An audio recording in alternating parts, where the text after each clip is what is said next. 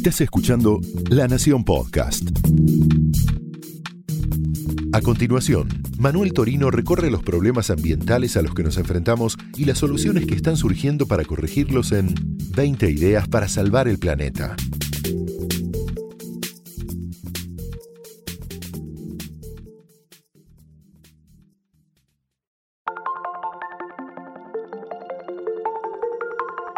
Hola, bienvenido a 20 ideas para salvar el planeta, el podcast de sustentabilidad de la Nación. Yo soy Manuel Torino y en este espacio te propongo explorar juntos los principales problemas ambientales que amenazan al mundo tal como lo conocemos hoy. Pero también vamos a descubrir las ideas de emprendedores que se dedican a solucionar estos grandes problemas y a proteger la naturaleza. 20 ideas para salvar el planeta es una guía práctica para tomar conciencia de la crisis ambiental y a la vez una invitación a ser protagonistas del cambio que el planeta necesita.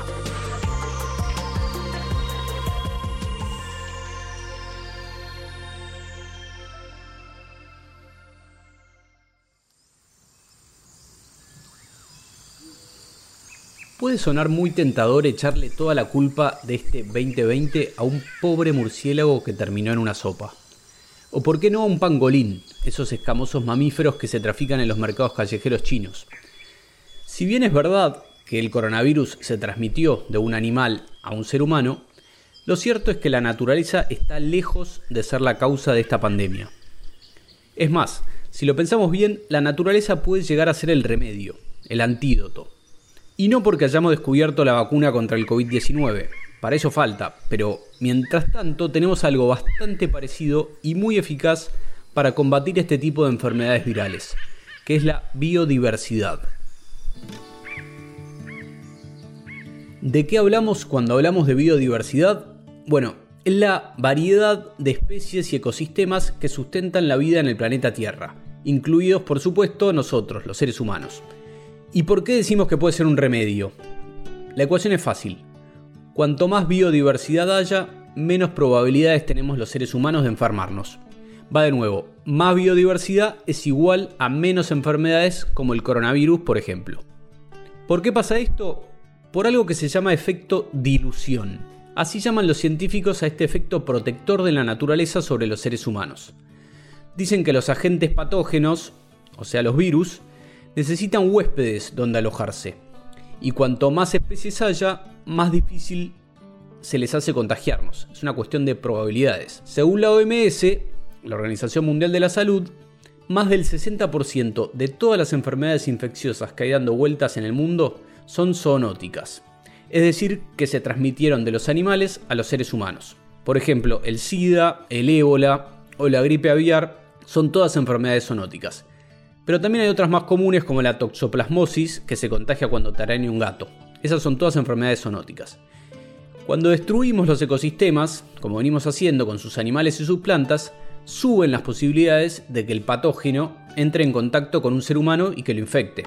La biodiversidad entonces funciona como una especie de amortiguador, un colchón protector para los seres humanos. O para ponerlo de otra forma, si seguimos extinguiendo las especies como lo venimos haciendo, por una cuestión de probabilidades, vamos a tener todos los números cuando se rife la próxima pandemia.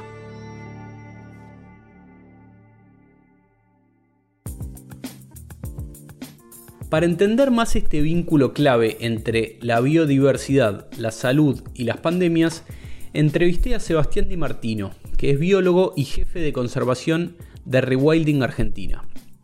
Rewilding Argentina es una organización que hace un trabajo poco conocido pero que es realmente inspirador para conservar los ecosistemas y para proteger el medio ambiente. Básicamente se dedican a reintroducir las especies que habían sido extinguidas, animales que desaparecieron de sus hábitats naturales por causa de la actividad humana casi siempre, y así recuperan el funcionamiento de ecosistemas en distintos puntos de la Argentina. Por ejemplo, en el Parque Nacional Iberá, en Corrientes, Rewilding Argentina tiene decenas de expertos de todo el mundo, científicos, conservacionistas, activistas, que trabajan para reintroducir a los animales más fascinantes. Por ejemplo, el oso hormiguero, el guacamayo rojo, que es un ave de unos colores increíbles, O el mítico yaguareté, el del billete de 500 pesos, por si hay algún distraído. Desde ese paraíso natural en Corrientes, me contestó Sebastián y esto decía. El eh, rewilding tiene que ver con la restauración eh, de estos ambientes naturales, es decir, que estos ecosistemas vuelvan a estar completos y funcionales. ¿Qué se entiende por completos? Que tengan a las especies eh, que les son propias, que los habitaron en tiempos históricos y que se perdieron. ¿Y qué significa funcionales? Que estas especies no solo estén presentes, sino que estén presentes en un número suficiente como para que cumplan con sus roles ecológicos.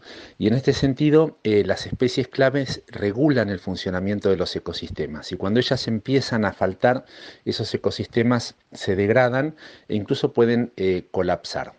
Los ecosistemas naturales a nosotros nos proveen de un montón de eh, servicios esenciales, como por ejemplo la provisión de agua de calidad, lo mismo eh, de aire de, calidad, la retención de dióxido de carbono que mitiga el, cambio climático, y otro de los servicios ambientales de los ecosistemas naturales es eh, la prevención de pandemias. Cuando un ecosistema está en equilibrio, es mucho más difícil que se produzcan estos saltos de virus o de bacterias desde especies silvestres hacia las personas. Entonces, el rol de la biodiversidad en este sentido es clave, porque cuando la biodiversidad empieza a disminuir, sobre todo empiezan a desaparecer estas especies claves, los ecosistemas se degradan y ya no cumplen con los servicios ambientales, incluida la prevención de pandemia como la que estamos sufriendo. Como bien explica Sebastián, biodiversidad y salud están íntimamente relacionadas. Nuestro bienestar, nuestra calidad de vida, depende de que los ecosistemas estén sanos. Así que para que los que todavía están buscando una buena excusa para empezar a cuidar el medio ambiente, hay que entender que al proteger la naturaleza se están cuidando a ustedes mismos. El gran problema es que no estaríamos haciendo precisamente un buen trabajo para proteger la biodiversidad. Según un informe global de las Naciones Unidas de 2019, la Tierra enfrenta una masiva desaparición de especies causada por la actividad humana. Autores como la ganadora del premio Pulitzer, Elizabeth Colbert, hablan de que estamos viviendo la sexta extinción. ¿Cuál fue la quinta? Te preguntarás. La de los dinosaurios, que fue hace más de 60 millones de años. Un dato para sacudirte un poco la conciencia. Se calcula que hay alrededor de un millón de especies de animales y plantas que están en peligro de extinción hoy, mientras escuchás este podcast. Si seguimos a este ritmo, en la próxima década una de cada cuatro especies que conocemos podría desaparecer. Otro informe que da escalofríos es el Índice Planeta Vivo 2020 del Fondo Mundial para la Naturaleza.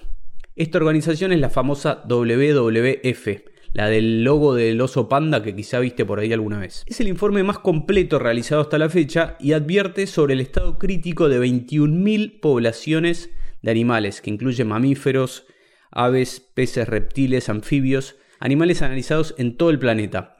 Para intentar dimensionar esta masiva extinción de especies que señala el informe, le pedí una mano a un tocayo, a Manuel Jaramillo, que además de ser ingeniero forestal, es director de la Fundación Vida Silvestre, una de las ONG conservacionistas más prestigiosas del país.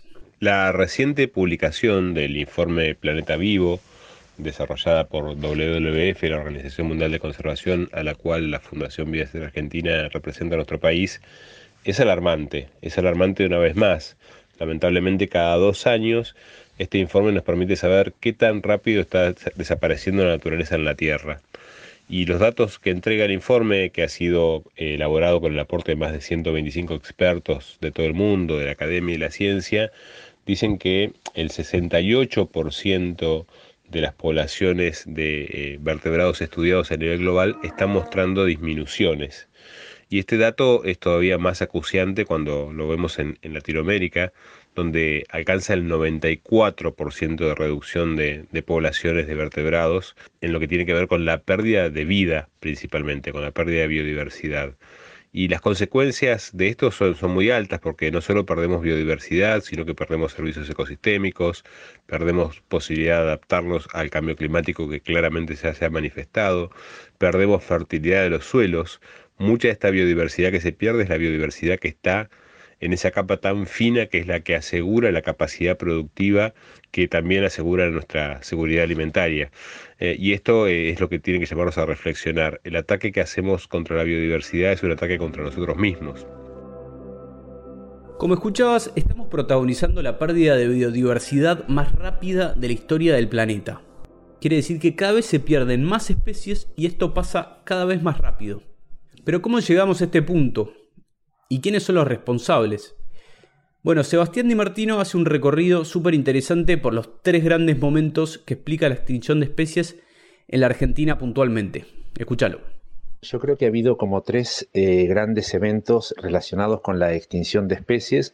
El primero de ellos ocurrió hace eh, bastante tiempo, aunque es eh, muy reciente en términos geológicos, hace unos 15.000 años, cuando llega el hombre moderno, el Homo sapiens, a América del Sur y provoca la extinción de la megafauna de este continente, como ya lo había hecho en otros continentes a los que fue colonizando.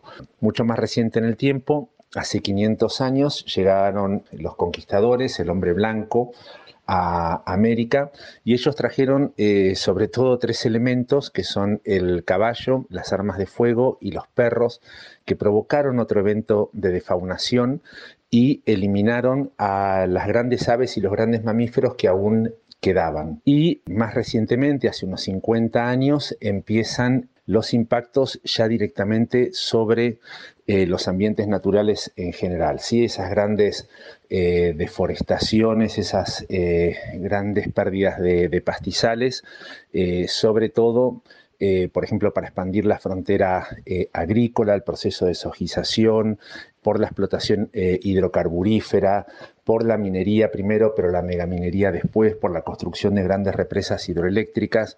Es decir, esta es la, la última estocada donde ya esos ambientes naturales, que estaban en buena medida vacíos porque las grandes especies habían desaparecido hace eh, unos 100, 200 años eh, atrás, empiezan a ser eh, directamente eliminados, con lo cual se pierde el ambiente natural y las especies que aún permanecían en ellos. A esto hemos llegado. Este es el estado de la biodiversidad hoy en el país. Por eso las iniciativas de conservación y de restauración, como las que hacen Rewilding Argentina o Fundación Vida Silvestre, son tan importantes hoy por hoy. Para conocer más sobre lo que hacen podés seguirlos en Instagram. Sus cuentas son arroba rewilding-argentina y arroba Fundación Vida Silvestre. Si escuchaste hasta acá, ahora lo sabés. Proteger la biodiversidad es clave y es una gran herramienta en la lucha contra futuras pandemias. Cuanto más variedad de especies haya, menos probabilidades tenemos los humanos de contagiarnos. Me gustaría que te quedes con esta idea. Cuidar a la naturaleza es cuidarnos a nosotros mismos. Así termina este episodio de 20 ideas para salvar el planeta. Sumate la semana que viene para seguir explorando los problemas ambientales y también sus soluciones en La Nación Podcasts.